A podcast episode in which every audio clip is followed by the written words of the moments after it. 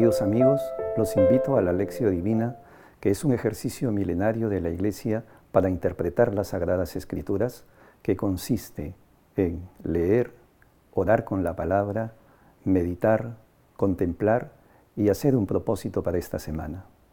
Acompáñenme.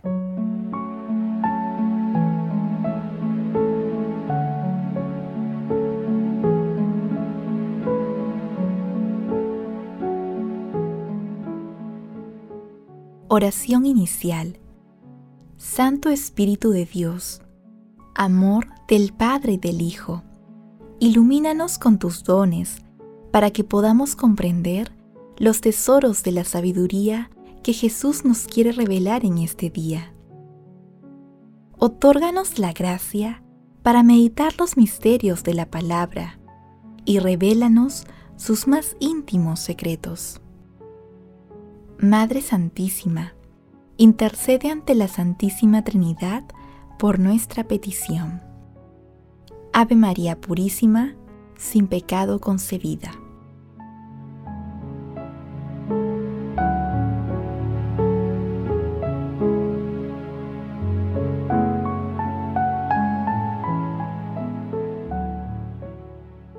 Lectura del Santo Evangelio según San Mateo, capítulo 17, versículos del 1 al 9. En aquel tiempo, Jesús tomó consigo a Pedro, a Santiago y a su hermano Juan, y se los llevó aparte a una montaña alta. Se transfiguró delante de ellos, y su rostro resplandecía como el sol, y sus vestidos se volvieron blancos como la luz y se les aparecieron Moisés y Elías conversando con él. Pedro entonces tomó la palabra y dijo a Jesús, Señor, qué bien se está aquí. Si quieres, haré tres carpas, una para ti, otra para Moisés y otra para Elías. Todavía estaba hablando cuando una nube luminosa los cubrió con su sombra, y una voz desde la nube decía, este es mi Hijo, el amado, mi predilecto. Escúchenlo. Al oírlo, los discípulos cayeron rostro en tierra, llenos de espanto. Jesús se acercó y tocándolos les dijo, Levántense, no teman. Al alzar los ojos, no vieron a nadie más que a Jesús solo. Cuando bajaban de la montaña, Jesús les mandó, no cuenten a nadie esta visión hasta que el Hijo del Hombre resucite de entre los muertos. Palabra del Señor.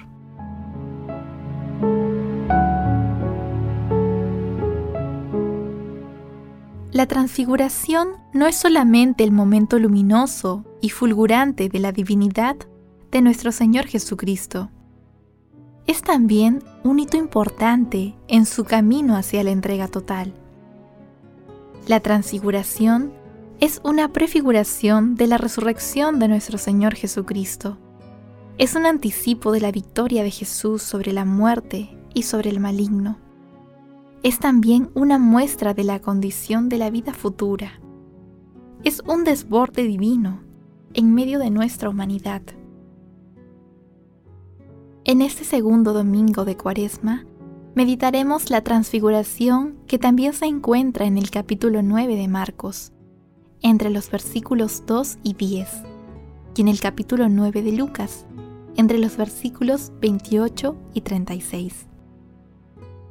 La transfiguración ocurre ocho días después de que nuestro Señor Jesucristo realizó el primer anuncio de su pasión, muerte y resurrección y luego de revelar la condición fundamental para ser su discípulo. Es importante destacar también que al día siguiente de la transfiguración, Jesús hace el segundo anuncio de su pasión, muerte y resurrección, luego de curar a un niño epiléptico. En este hermoso acontecimiento, según Mateo, ocurren cuatro diálogos. El primero fue el diálogo de Jesús con Moisés y Elías, con quienes dialoga sobre su pasión, muerte y resurrección. Moisés representa la ley y Elías representa a los profetas, puesto que Jesús fue anunciado por la ley y los profetas. El segundo diálogo es el de Pedro con Jesús. Pedro se entusiasmó.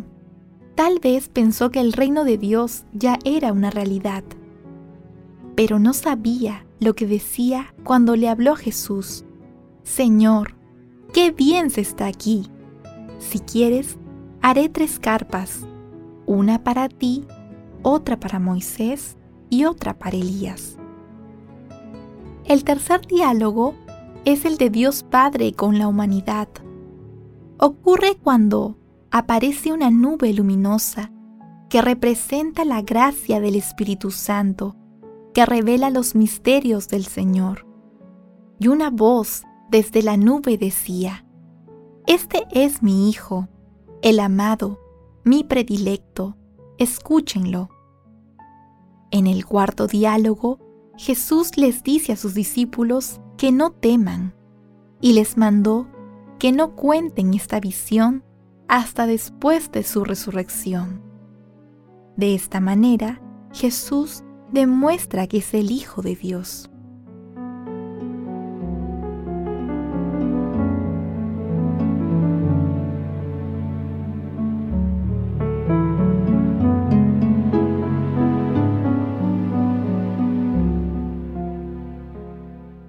Meditación Queridos hermanos, ¿cuál es el mensaje que Jesús nos transmite el día de hoy a través de su palabra? La enseñanza de este Evangelio es excepcional.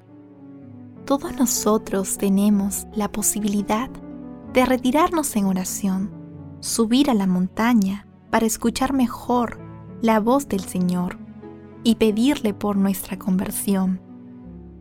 Y así llevar a nuestros hermanos que sufren enfermedad, injusticia y pobreza material y espiritual nuestra experiencia de ese encuentro con el Señor. Esa palabra escuchada debemos guardarla en el corazón y hacerla crecer proclamándola a nuestros hermanos.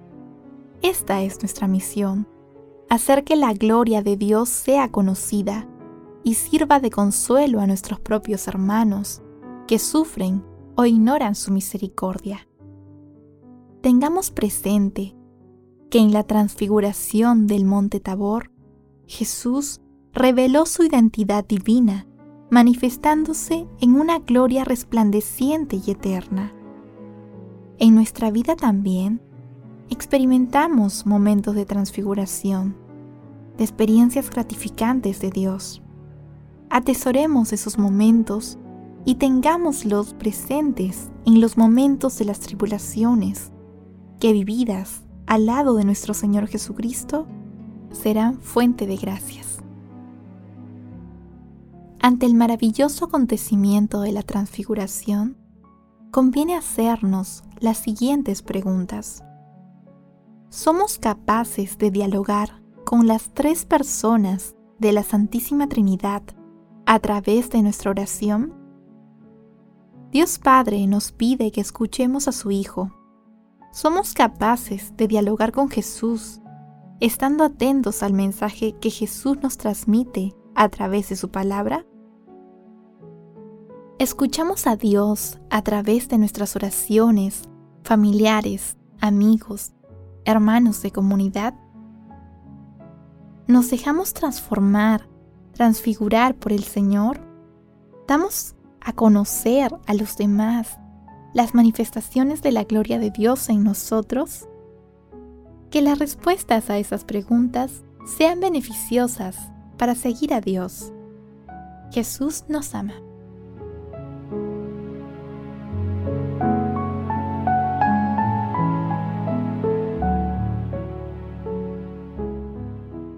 Oración. Dios Padre, que nos has mandado a escuchar a tu Hijo amado. Alimenta nuestro espíritu con la palabra, para que, con mirada limpia, contemplemos gozosos la gloria de tu rostro.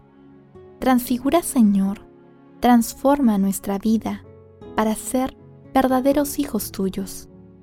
Padre Eterno, te pedimos por el Papa Francisco, nuestros obispos, párrocos, sacerdotes, diáconos y consagrados y consagradas, para que, reflejando en sus vidas el rostro luminoso de Jesús, nos ayuden a experimentar su misericordia en este tiempo de conversión. Amado Jesús, sé misericordioso con todos los difuntos y admítelos a contemplar la luz de tu rostro. Madre Santísima, Madre de la Divina Gracia, Reina de los ángeles, intercede ante la Santísima Trinidad por nuestras peticiones. Amén.